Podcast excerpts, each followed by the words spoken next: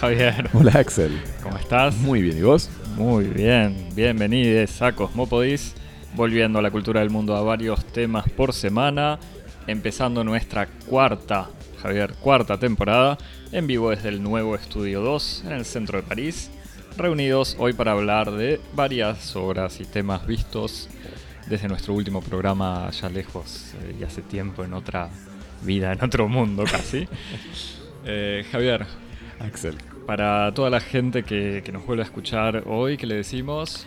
Le decimos a todos los amigos que se suscriban en las redes sociales. Estamos en Twitter y en Instagram, en arroba cosmopodis, en donde nos pueden eh, retuitear, corazonear, etcétera, etcétera. Y en todas las plataformas de podcast, Javier. En todas. Y sobre todo que pongan cinco estrellas. Sí, Ni suscriban, una más ni una menos. suscríbanse, eh, compartan, evalúen y pongan notas y esas cosas para que nos puedan descubrir eh, más eh, No sean amarretes. amigos. Claro, todavía es gratis. Eh, Javier, para el día de hoy, para este regreso, tenemos... Tenemos un, un plan así, un plan pandémico mezcladito con varias cosas. Vamos a hablar primero del Festival Internacional de Documental de Marsella, un festival en pandemia. Festival Internacional de Cine de, De Marsella. cine. La D es muda.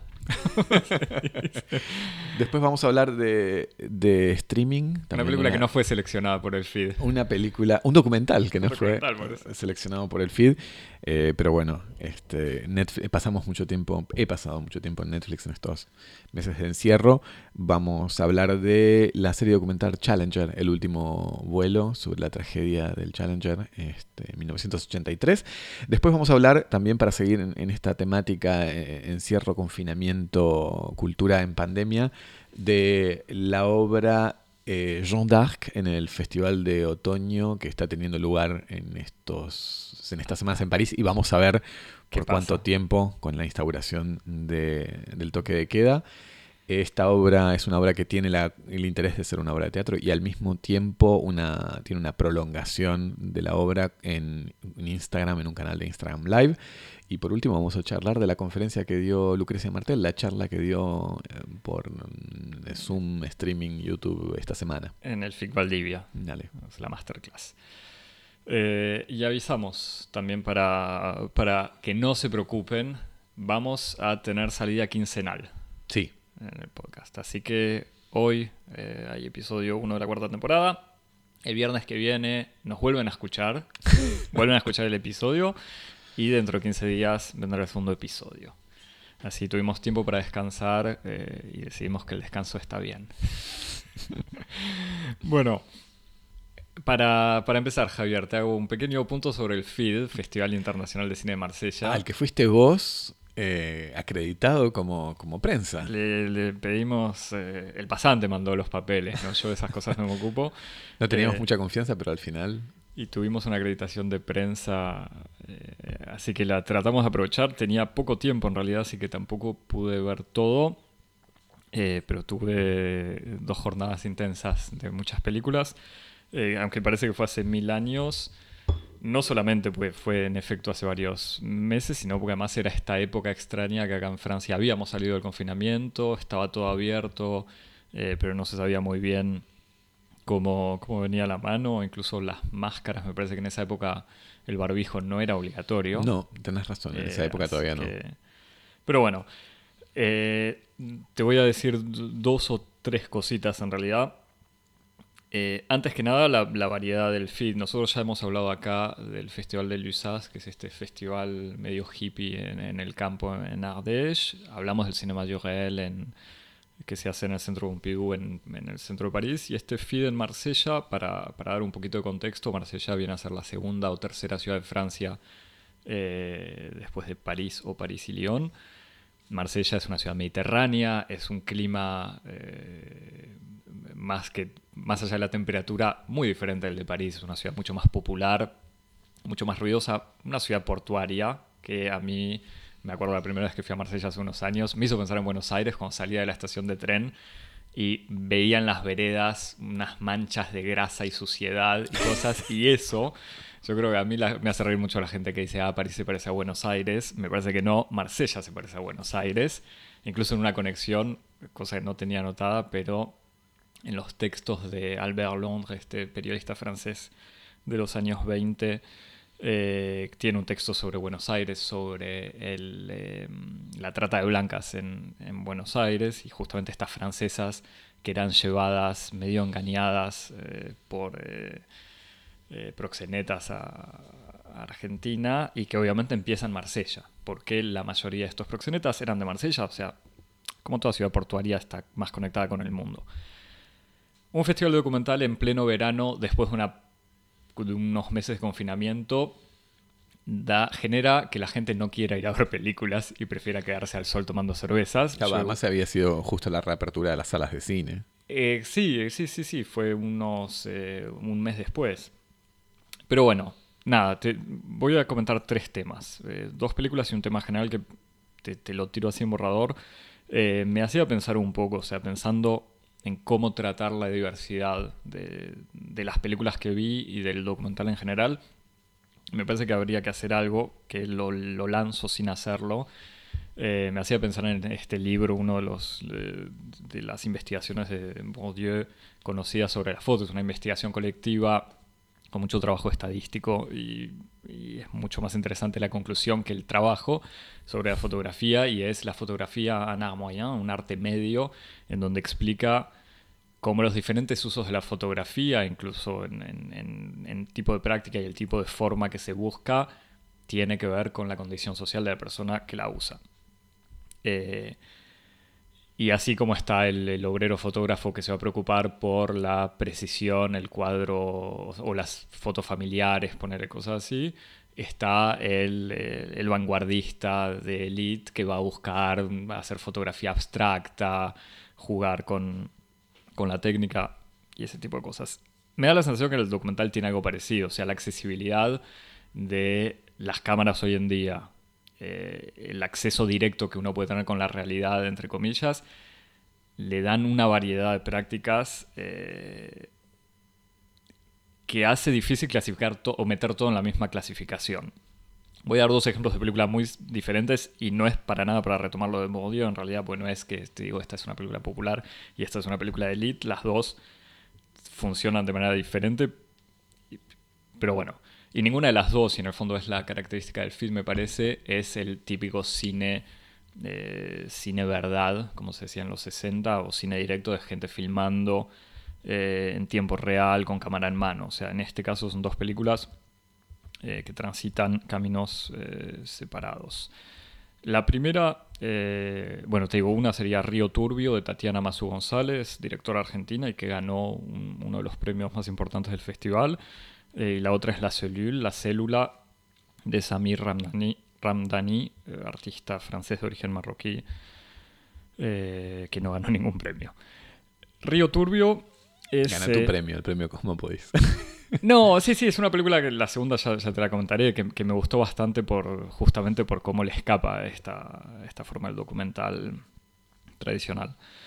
Río Turbio, te decía, es una película argentina eh, bastante interesante, es una película muy bella, completa, con, un montón de pistas eh, bastante interesantes e inteligentes.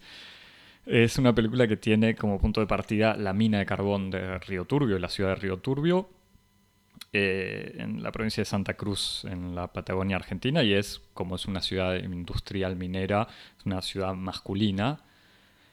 y el punto de partida específico es la regla que prohíbe a las mujeres ingresar a la mina, que es una regla... Es una tradición, me parece. Por eso, es una especie de regla entre explícita, pero que no es muy clara, que no se entiende muy bien de dónde viene.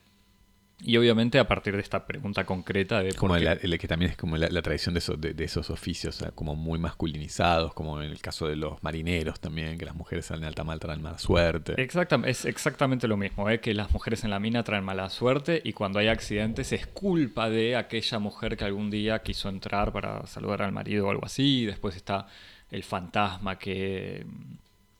Que, que, que, que asedia. Que asedia o acecha a, la gente en la mina, ese tipo de cosas. Eh, y obviamente esta pregunta concreta es una especie de, toca una pregunta más amplia que tiene que ver con el lugar que ocupan las mujeres en esa ciudad y en la sociedad en general, lo que significa el testimonio la voz femenina y el lugar de, las mujeres en, un sentido amplio.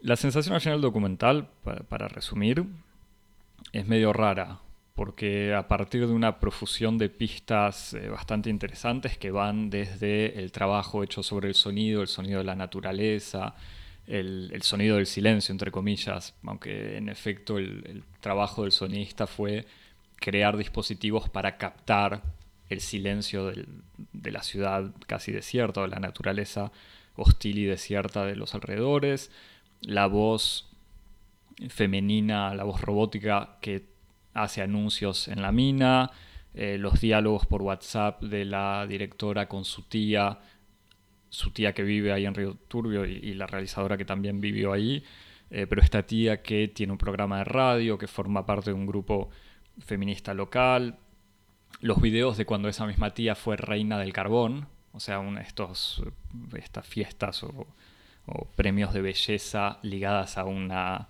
al trabajo masculino, eh, la aparición o el uso de la cartografía de la zona, muchas imágenes en negativo, medio abstractas, eh, eh, intercambios de mails, o sea, los pedidos de autorización para acceder a la mina, por ejemplo, ese tipo de cosas. Intercambios de WhatsApp entre grupos feministas sobre las manifestaciones, todo en un tono medio poético, eh, citas de Clausewitz, eh, de notas sobre la guerra o... Sobre la guerra, creo que es sobre el la guerra. Tratado. Eh, testimonios de mujeres de mineros que participaron en movimientos de huelga. y todas esas pistas van hacia, no sé cómo decirlo, si es para el mismo lado pero en diferentes sentidos o en el mismo sentido para diferentes lados. Eh, y respecto del, tema del testimonio femenino, ahí sí me, algo que me enojó en el momento, en una película que habla sobre todo a partir de la voz eh, que narra, que es la de la realizadora, sobre justamente en dónde está la voz femenina, dónde está la presencia femenina, hay que esperar como 40 minutos para escuchar estos testimonios. Y ahí yo en el momento dije como, ah, bueno, esto es lo que yo quería ver, que está claro que no es lo que quiso hacer la directora, así que se entiende que haya decidido usar los testimonios más como una especie de voz espectral que se pisan, eh, que, llega un momento que se confunden y no se pueden identificar muy bien, que para mí fue una lástima, por eso me parecía interesante. Pero bueno, todas estas pistas desde el trabajo visual, la cartografía, eh, la comunicación, el sonido, termina, para mí terminó como tirando un montón de líneas que no es que están explotadas a medias, sino que no se terminan de conectar, o por lo menos a mí me pareció que se terminaban tapando y siendo disonantes, pero no necesariamente en una búsqueda de la disonancia eh, armónica, si se puede decir así. pero no. una búsqueda de justamente cosas que al ser disonantes generan contrastes visibles, sino a mí me parece que, o por lo menos yo le perdí un poco el hilo al documental como sin encontrar un bien, un, una dirección, un punto al que, al que me gustara no que me gustara, pero que me pareciera coherente cómo llegaba. No, pero me parece interesante como lo decís, porque si entiendo bien, es como uno de los problemas del que trata el documental, es como esta dimensión espectral, fantasmática de los testimonios, y uno tendería a pensar que como la misión o la ética del documentalista es como ser un medium que permita hacer más audible esas voces que son por, por definición como inaudibles o fragmentarias y por lo que entiendo, es como eh, hay una dificultad para hacer audible esos, esos testimonios. Es, fue exactamente como que refuerza en... el fondo como esa idea de espectralidad y de inaudibilidad. En sí, son las, las, notas que había tomado en mi cuadernito en el momento, al salir de la función, decía algo exactamente como, como esto que me decís, eso de... cuando es tanto cuestión de la voz y de la palabra y del testimonio, qué lástima que no se haya usado para justamente darle un lugar. Claro. Bueno, en ese sentido, como la pregunta también es como cuál es el etos del documentalista, ¿no? Como si. si porque el argumento podría ser como ella no quiere ser medium porque no quiere interpretar, no quiere canalizar voces. Entonces lo único que hace es restituir el fantasma en su aspecto fantasmático. o a partir de su propia experiencia, pero bueno, es como siempre el problema de, qué hacer con, con, la huella, ¿no? Sí, y dónde ubicarse y cómo retomar. Sí, sí, es, eh, es, un problema. Es eso. Y después obviamente salía, que ahí por, este punto no, justamente no se puede comparar, pero yo al salir de la sala decía como, ¿por qué este documental con tantas pistas buenas y, realizado con una factura eh, absolutamente eh, muy, muy, muy, justa? O sea, se nota que trabajó mucha gente muy capaz y que logró un producto bastante eh, bello y bien hecho, que es lo que no me convence y al salir era como mi, mi, respuesta era como, bueno, no, no todas las películas pueden ser como las de Albertina Carri, por dar un ejemplo, pero que fue el, ejemplo que me vino en ese momento de tener un par de ideas sorprendentes que uno dice como, bueno, ¿por qué voy a meter Playmobiles en una película? Para dar un ejemplo, ¿eh?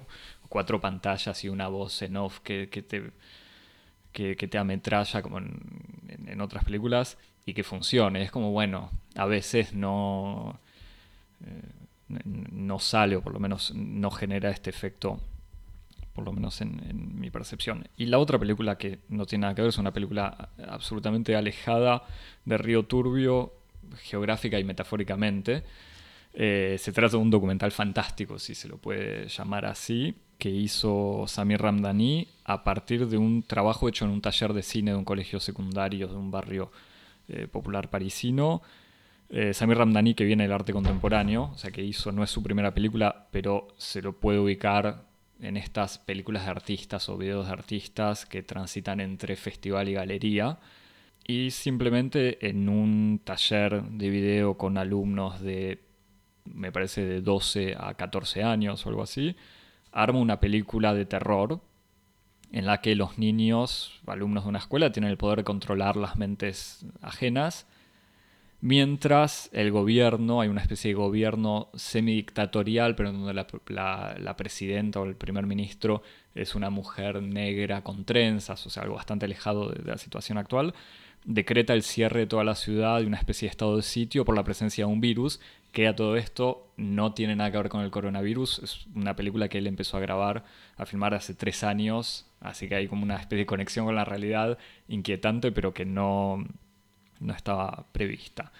Y a partir de esta premisa de cine de terror, cine fantástico, medio obvio y banal en el fondo, se logra lo que podría ser un documental sobre, obviamente, la escuela, la niñez, el Estado, el estado de sitio, y un montón de temas que vuelta, que va desde Foucault, un Foucault implícito con todos los planos sobre los pasillos de la escuela, los chicos que, tienen, que no tienen derecho a circular cuando empieza a, desarrollarse esta, esta, especie de virus que no se sabe si es el mismo, ¿eh? de los chicos que leen la mente y que controlan a los otros, eh, que pasan por los eh, chalecos amarillos, porque hay todo un contexto de protestas exterior, que este sí son tomas sobre los, las manifestaciones, y obviamente temas como el juego infantil, los deseos infantiles, la libertad, la dominación, la política y un montón de otros temas que podrían haber sido contados con, no sé, entrevistas en una escuela con profesores y alumnos,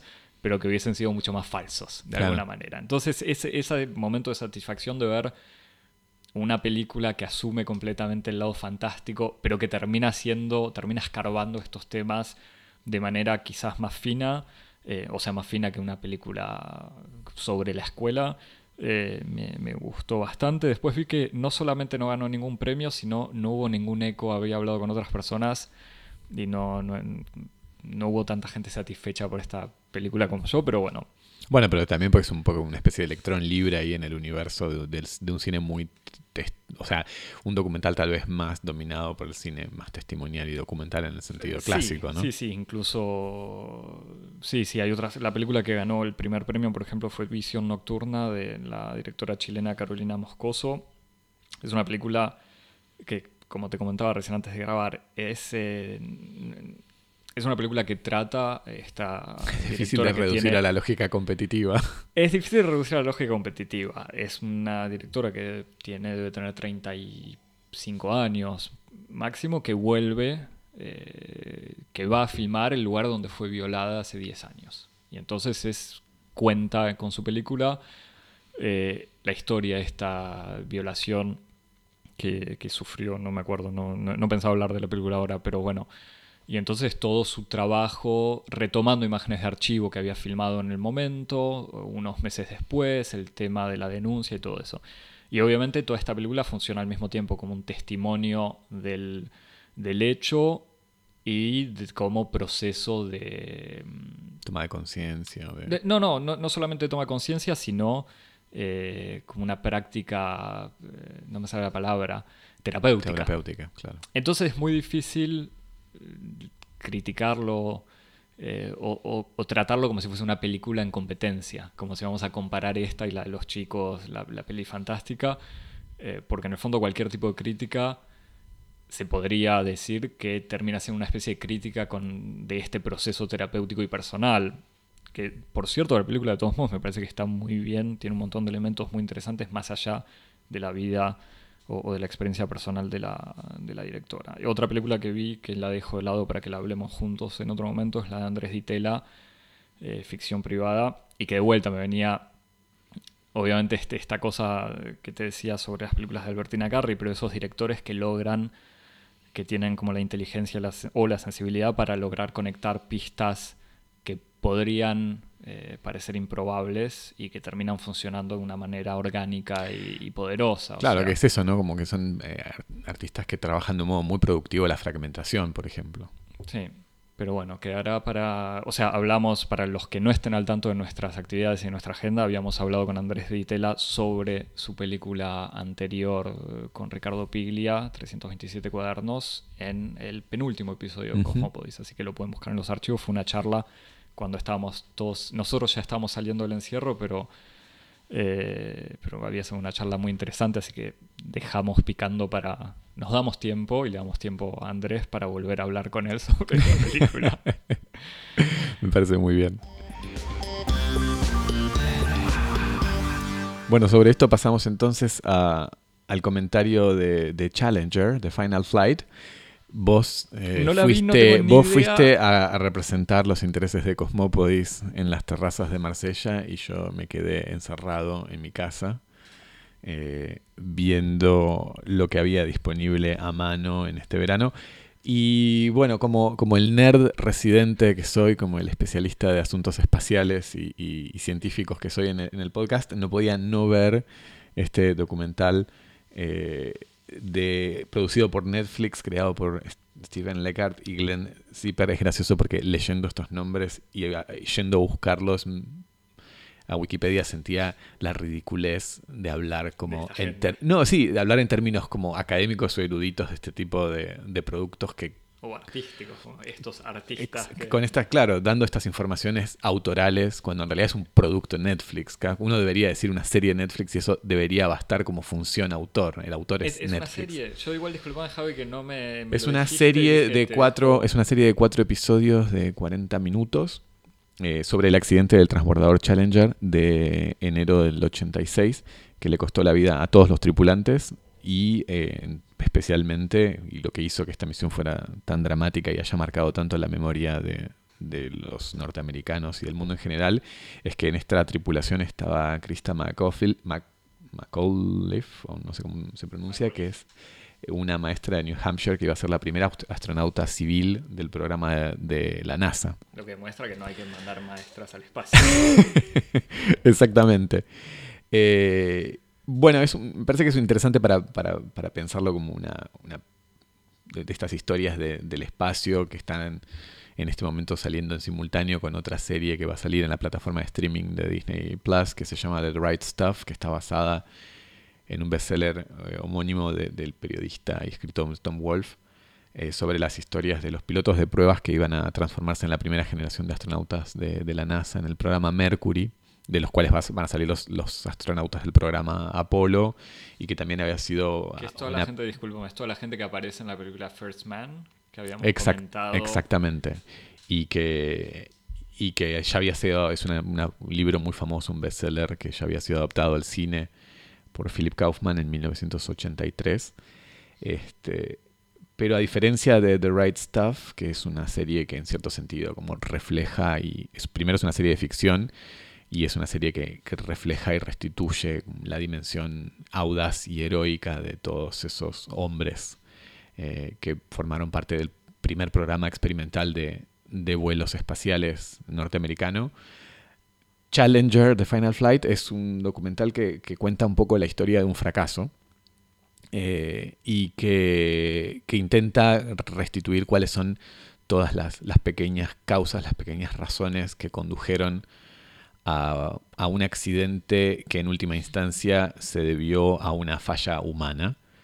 Eh, y, que básicamente es eh, la, falla de una juntura eh, en unos cohetes de propulsión que se, se, utilizan en la fase de despegue del transbordador y que era una falla mecánica que había sido observada por los peritos técnicos de la NASA durante los varios despegues experimentales y del programa del transbordador desde el 78 hasta el 86, y que habían observado que en una juntura de goma de, estos, de estos cohetes había una fragilidad que se manifestaba cuando había lanzamientos a baja temperatura, en días con baja temperatura.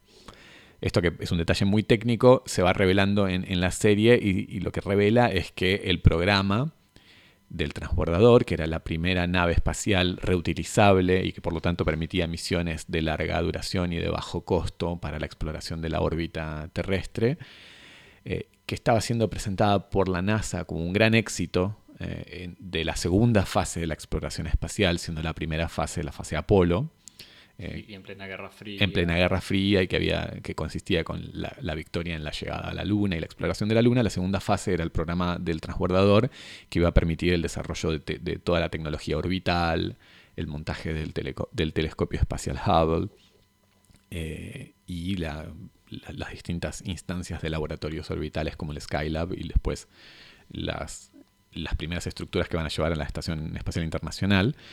Y este programa era percibido como una especie de gran éxito de relaciones públicas, sobre todo, donde la NASA mostraba, en primer lugar, que todavía era una estructura relevante luego de los éxitos eh, del programa Apolo, y segundo, que justificaba sus gastos en pleno contexto. Realmente astronómicos. Astronómicos y sobre todo en pleno contexto como de la emergencia del reganismo, eh, del, eh, de, del, cuida, exacto, del cuidado de los, de los gastos públicos, etc.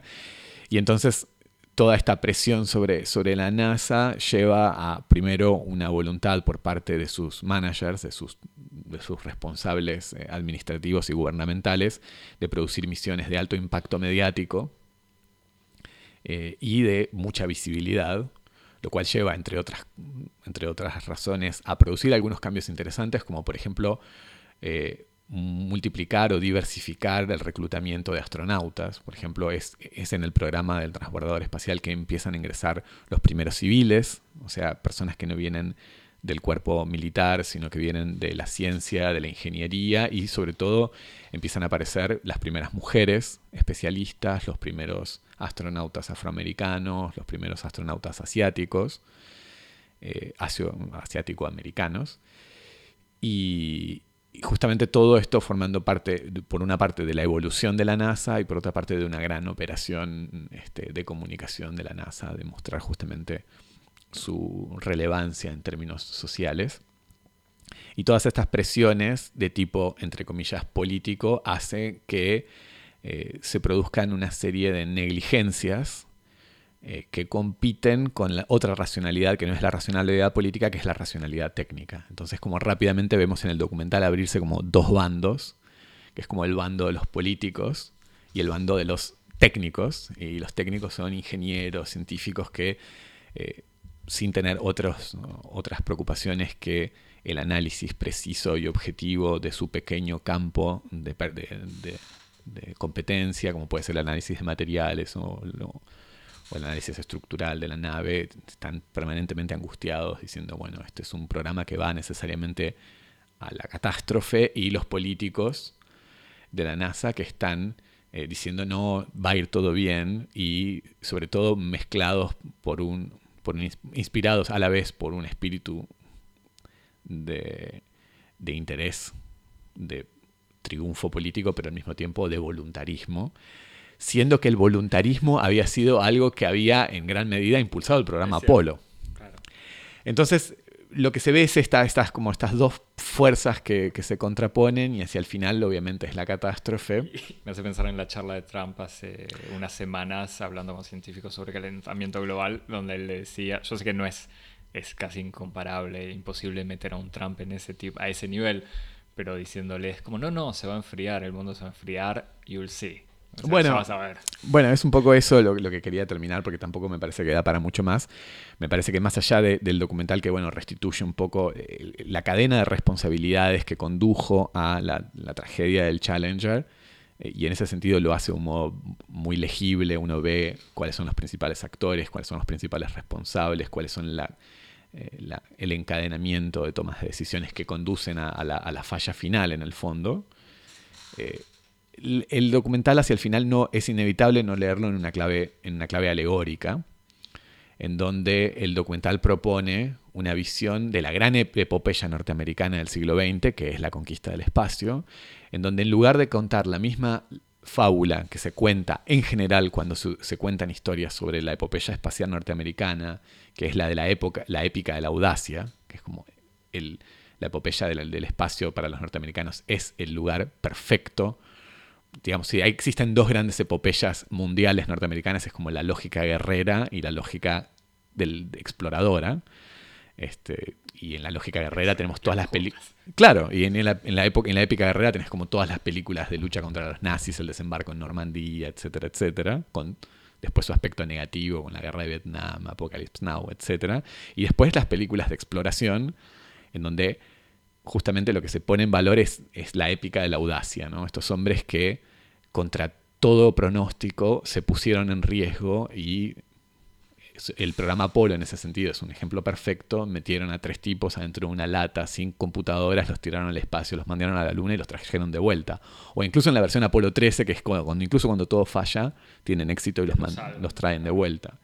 Y a esa épica de la audacia, que responde también a una ética y a una cultura en gran medida asociada, por ejemplo, a la episteme de los baby boomers, se opone una especie como de nueva subjetividad que es la ética de la responsabilidad, en donde la responsabilidad del técnico, del científico eh, y la, la, responsabilidad ante los riesgos y los peligros pasan por delante de, o, son privilegiados en lugar de la audacia o el voluntarismo. Entonces me parece que hay como hay una especie de voluntad alegórica de hacer un revisionismo de lo que es eh, estos valores eh, de, de, de, la sociedad norteamericana y de su relación con, con las historias de la aventura.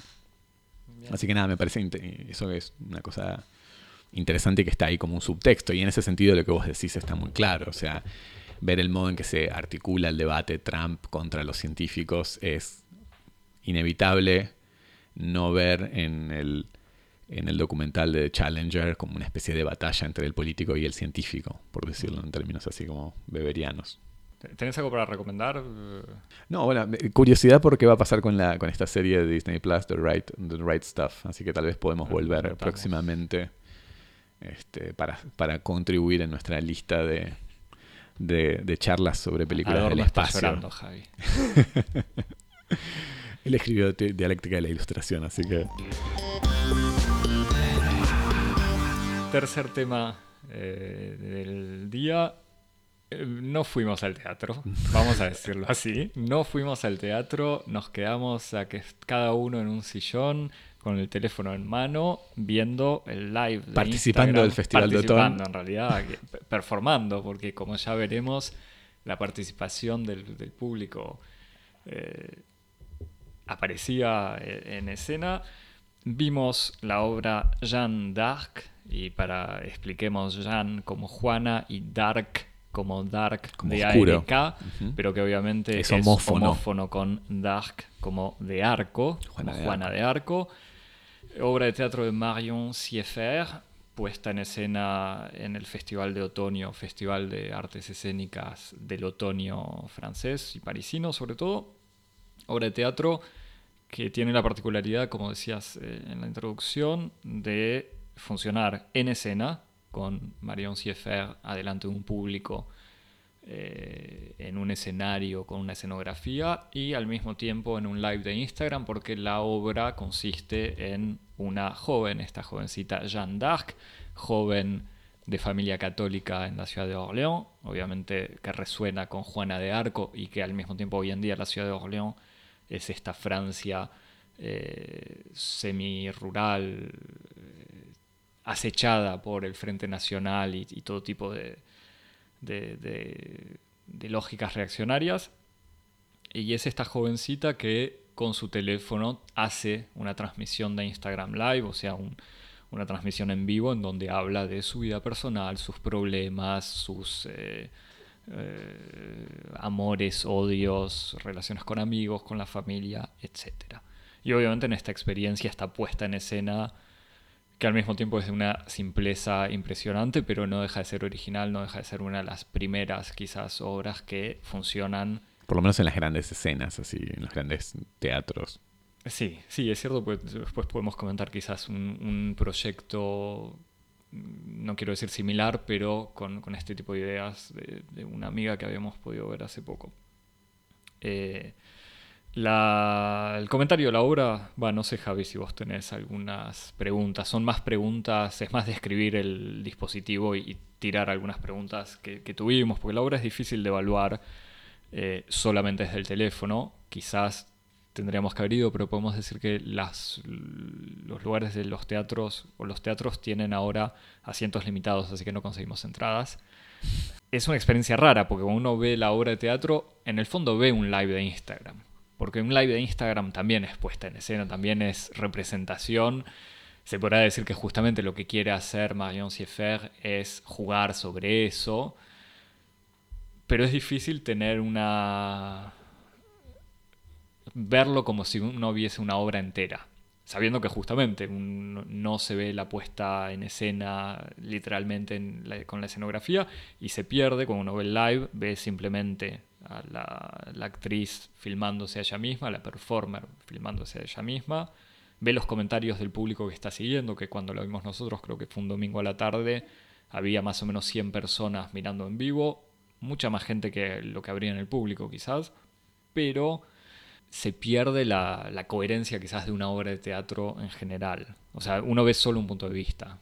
Claro, que, es lo que hace que en el fondo sean, como uno podría decir que son dos obras distintas, ¿no? Mm. La, la, obra tal como se la puede percibir en el, en el, la cuenta de Instagram Live es como tiene todas las características propias de la performance en un sentido amplio que, que ocurre en Instagram, que está organizada un poco bajo el formato de la televisión o del cine, es decir, en donde la puesta en escena está básicamente organizada por el encuadre. Entonces, y por la unidireccionalidad, en el sentido de que solo todos vemos el espectáculo en, la misma, en el mismo punto de vista y es el punto de vista que está siendo elegido deliberadamente por el operador de cámara, que es en general el performer.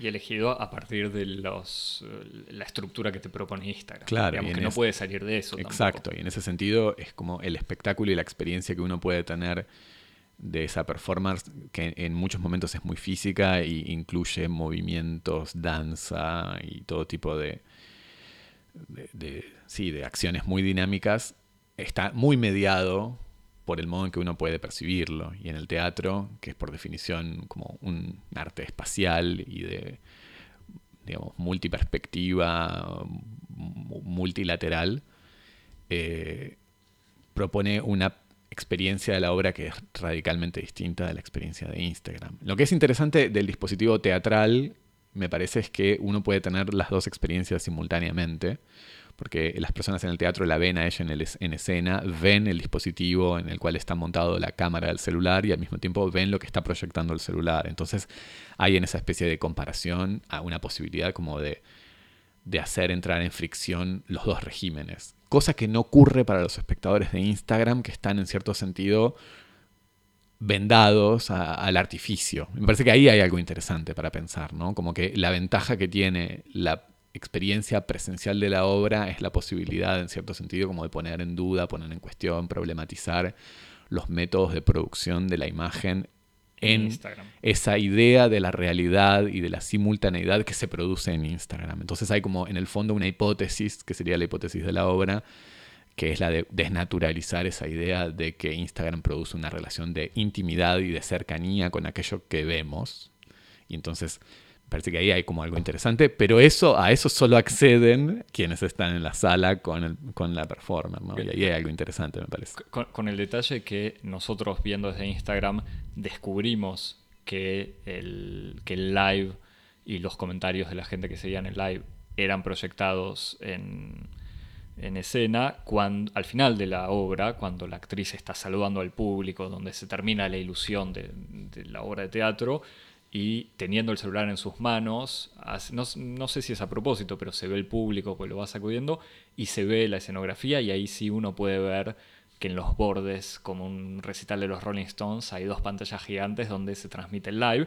Y en ese momento fue gracioso porque una de las personas que estaba participando del live y comentando o siendo muy activa en los comentarios dijo como, uh, nos estaban viendo eh, disculpen, disculpándose frente al público del teatro, diciendo disculpen por todas las pavadas que dijimos. Y ahí te das cuenta que en el fondo la gente que participa del live de Instagram está como siendo usada. Hmm, es como. Exacto. Y, y, ahí es donde quizás sí es interesante todo el dispositivo, pero por eso que decías vos, porque funciona cuando uno está en el teatro y no cuando uno no, lo sigue en el teléfono. Sí, pero yo, ahí tengo ganas de decir como me interesa casi esa operación política.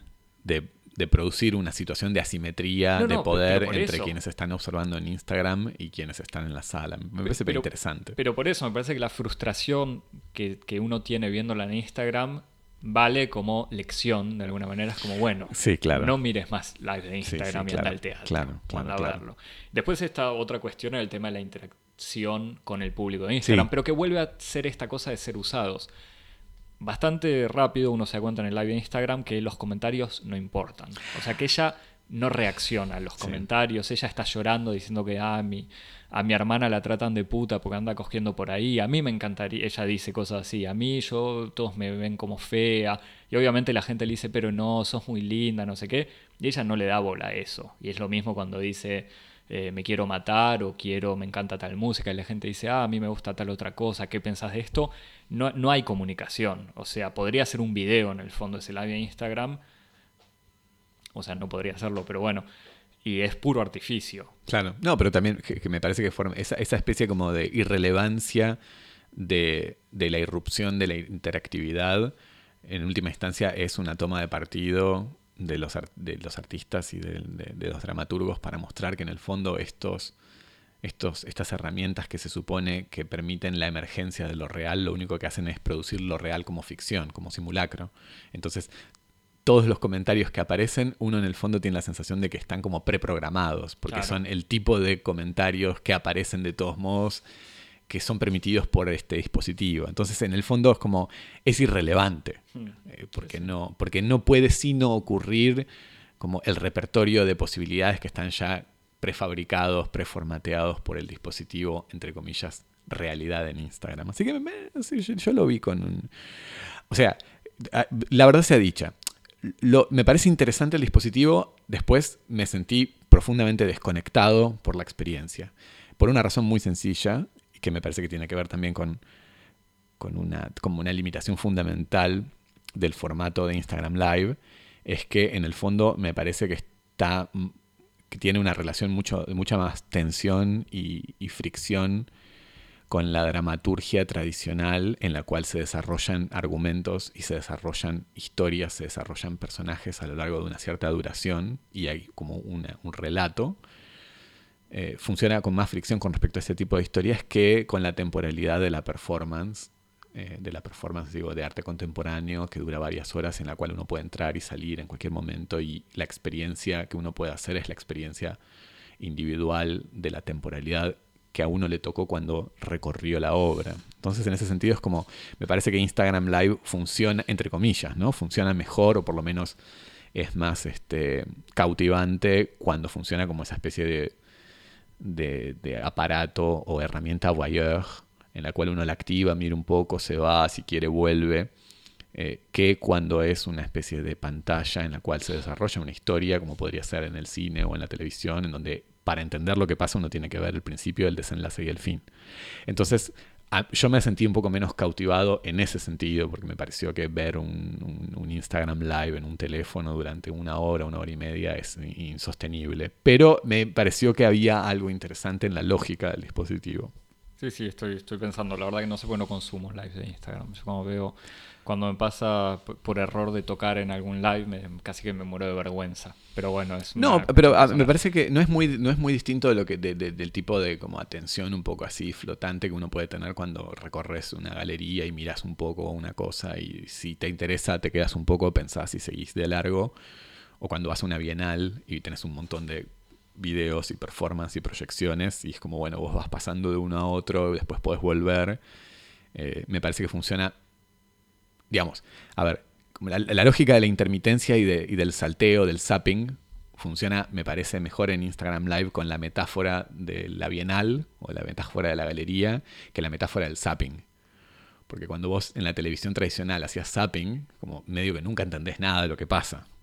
Y siempre es una experiencia de perplejidad. O, la, televisión tradicional en el zapping funcionaba cuando uno se enganchaba y veía y entendía la historia. Mm. Pero la lógica de la galería en donde hay distintas salas, distintas obras y uno puede entrar y salir y cada una tiene un tiempo distinto, me parece que es más compatible con el tipo de propuesta que dan los, los Instagram Lives. Pero bueno, es para discutir. Sí, sí, sí. Me hace pensar en una película eh, que había visto en el Cinema de hace un par de años, no me acuerdo para nada el título, eh, pero que era un... cuando no existía Instagram Live, no me acuerdo cuál era el nombre de la aplicación, pero era un montón de lives pero que terminaban articulándose porque eran lives el 14, el 14 de julio de hace un par de años cuando hubo un atentado en Niza. Entonces como que la historia terminaba tomando lógica a, partir de ese evento histórico. Pasamos rápidamente a la charla sobre Lucrecia Martel. A partir de otro live sobre Lucrecia Martel. Bueno, tuvimos, eh, tuvimos la, suerte, como mucha otra gente, de poder ver eh, la charla, eh, la masterclass dada por Lucrecia Martel en el contexto del Festival Internacional de Cine de Valdivia, el FIC Valdivia, festival chileno, una charla con Raúl Camargo, el director del festival. Se puede decir que la charla que está online, así que en realidad todo lo que vamos a comentar a partir de notas tomadas en vivo, quizás para la gente que vuelva a ver la charla con, tiempo y atención va a decir, epa, pero qué, qué charla miraron. Pero yo creo que vamos lo que vamos a comentar son algunos puntos. Eh, me parece que se puede decir que la charla fue como una película de Lucrecia Martel. Hubo que esperarla un poco primero, como todas las películas de Lucrecia Martel que se anuncian y tardan años en, salir. Esta hubo que esperarla, hubo un problema técnico al principio, así que tuvieron que retrasar la, la salida. Hubo gente que se aburrió, según vi en algunos comentarios. Pero, en mi opinión, a partir, eh, a partir pese a, un ritmo en, apariencia lento y monótono, que está anclado en una pequeña ciudad del interior, porque hizo la charla desde Salta, eh, alejado de grandes ciudades. Eh, tuvo una sensibilidad, sensibilidad, originalidad inteligencia que obviamente resuena con un montón de temas importantes de la actualidad, que van más allá como las películas de Lucrecia Martel. Una charla que va más allá de lo que parecía mostrar o decir directamente y que nos deja al final sobre todo con una felicidad y ganas de volver a verla o ver más cosas, nuevas cosas o viejas cosas de Lucrecia Martel voy a comentarte, al final no lo hablamos entre nosotros, no sé cuánto de esto vos viste o no, si yo te... Yo fui, sobre todo testigo de las repercusiones en, Twitter, así que vi como muchos citas y extractos. Fue como el acontecimiento de la tuitosfera cinéfila de la semana. Sí, yo no seguí mucho, yo seguí las, notas que me dio el pasante, o el pasante tomó notas, yo miraba la charla de lejos. Eh, voy a comentar algunos puntos, temas que evocó Lucrecia Martel que va a ser como una especie de informe sobre la charla y comentarios sobre, la charla. Eh, primero, eh, entre los puntos interesantes, hizo un comentario sobre la película que está haciendo ahora, que no, todavía no sé cuán terminada está, pero es la película sobre Chocobar. Este, Javier, no Chocobar el policía asesino, sino Javier Chocobar el militante eh, indígena asesinado por un terrateniente.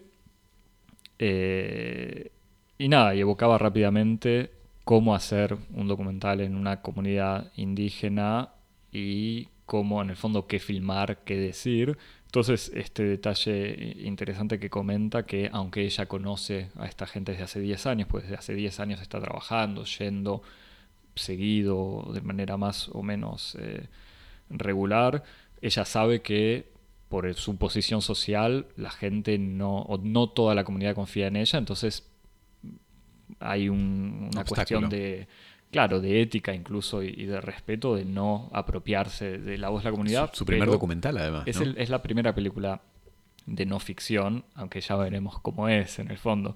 Y entonces lo que comenta Lucrecia Martel y que dan muchas ganas de verlo es que va a trabajar, por ejemplo, a partir de un montón de imágenes, de fotografías sacadas por Chocobar, que además de ser eh, militante local, no sé, campesino en realidad, eh, era fotógrafo amateur, entonces tiene un montón de fotos de situaciones eh, cercanas a él en un contexto social en el que en realidad la fotografía no está muy eh, presente. Así que ahí ya genera un acceso, me parece interesante, y ahí de vuelta ya veremos cómo sale, pero uno confía en que Lucrecia Martel va a lograr con estos elementos hacer una película más que interesante. Otro, otro punto, hablando de otras cosas, sobre, me parece como le preguntaban, eh, no sé si le preguntaban exactamente cuestiones descoloniales, pero Lucrecia Martel comentaba que nosotros, desde un territorio, viniendo de un territorio, nosotros, América Latina, siendo o perteneciendo a un territorio colonial, el cine desde esos territorios coloniales eh, o la cinematografía, cito, se tiene que relacionar con el mundo, no con la cinefilia, porque ya decía que el problema es inspirarse solamente y dialogar solamente con la historia del cine. Y dice, necesitamos pensar narrativamente en relación con el mundo, no con el cine universal. Y ahí cuando ya había un montón de gente criticando, diciendo, ay, pero Lucrecia, ¿no? ¿qué decís? Ella dice, no, lo que pasa es que la idea del cine universal solamente es universal el cine blanco en el sentido del cine europeo americano. Y eso, lo que parece una obviedad y una especie de discurso postcolonial o decolonial medio obvio, justamente ella me parece que no lo, no lo insiste como solo como una actitud militante, como diciendo dejemos de ver cine americano e inspirémonos de nosotros mismos, porque eso no se puede hacer, sino lo que comenta es tratar el, me parece que es más el diálogo que la inspiración. Sí, sí, menos como una posición adversativa que de constructiva. Claro, y, es, y ahí es donde, de vuelta, ella misma dice, bueno, yo vivía en una pequeña ciudad del interior, entonces tenía menos acceso al cine. Al mismo tiempo, cuando uno ve, está el videito este de Lucrecia Martel en, en, con la Criterion Collection, me parece, donde una serie de videos con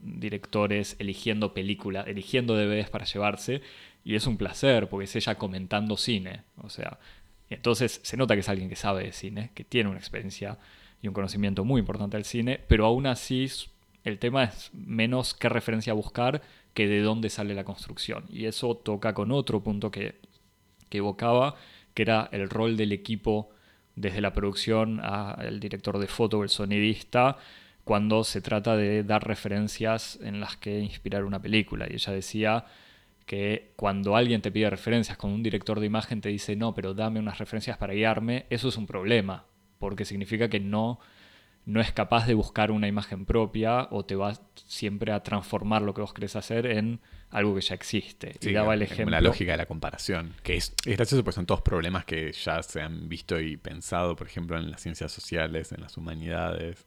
Sí, y, daba el ejemplo, decía que estaba de moda en los 90, en el momento de hacer la ciénaga, para conseguir financiamiento, el algo meets algo. Entonces le decían, bueno, pero describinos la ciénaga como el encuentro de dos películas. Y ella decía que ella había dicho, bueno, la ciénaga es como el jardín de los Finzi Contini de De Sica meets Bajos Instintos de Verheaven.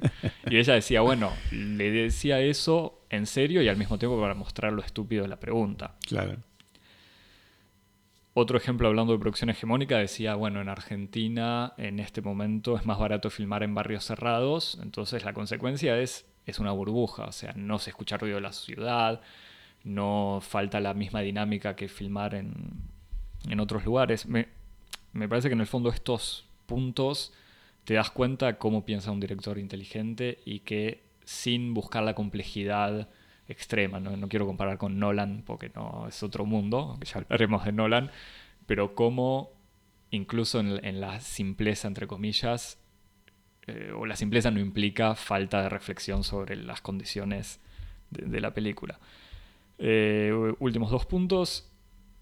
Hablando de cupo minoritario, alguien le pregunta a Lucrecia cuál es tu opinión o cómo hacer para darle lugar a grupos eh, menos presentes en el cine contemporáneo, o sea, mujeres en general, comunidad LGBT, eh, gente de origen, o sea, negros, indígenas, etc.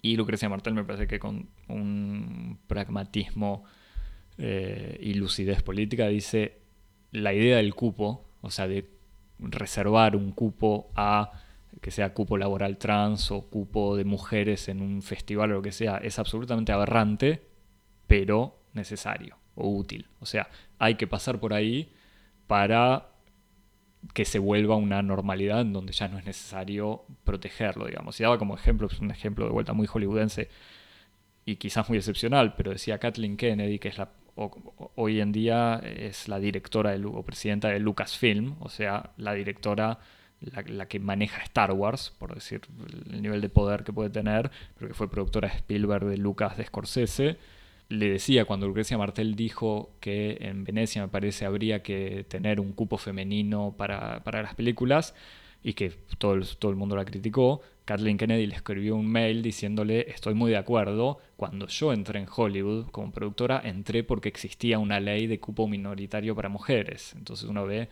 que esta carrera que en el fondo no es una cuestión de talento, es medio una obviedad lo que digo yo y lo, que decía Lucrecia Martel, pero no es una cuestión de capacidad, sino de acceso. Y que obviamente si, si no se da ese espacio a gente con mismas capacidades, siguen siendo invisibilizados y sigue siendo como, bueno, pero es que las mujeres no son buenas para dirigir una, una máquina gigante como Lucasfilm. Y uno dice, bueno, no, mira a Kathleen Kennedy.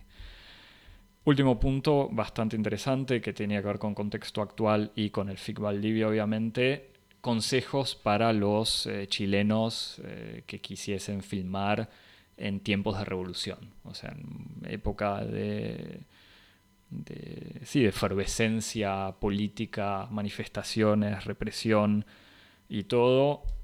Y lo primero que más me gustó, porque como lo dice, lo dice eh, como le salió muy desde adentro, una especie de emoción, decía sobre todo, no hay que salgan a filmar, y además lo decía imaginando las ganas de salir a filmar de, jóvenes cineastas, diciendo, salgan a filmar, pero sobre todo no sean dogmáticos ni con, ni con la línea política de las manifestaciones. O sea, el cine no tiene por qué adaptarse a lo que son las reivindicaciones actuales de las manifestaciones, ni con la forma. O sea, y pensando, imagino, en todo lo que fue el cine, desde el cine tract eh, de Marker en el 68, ese tipo de cosas. O sea, no obligarse en la forma que tendría que tener un cine revolucionario.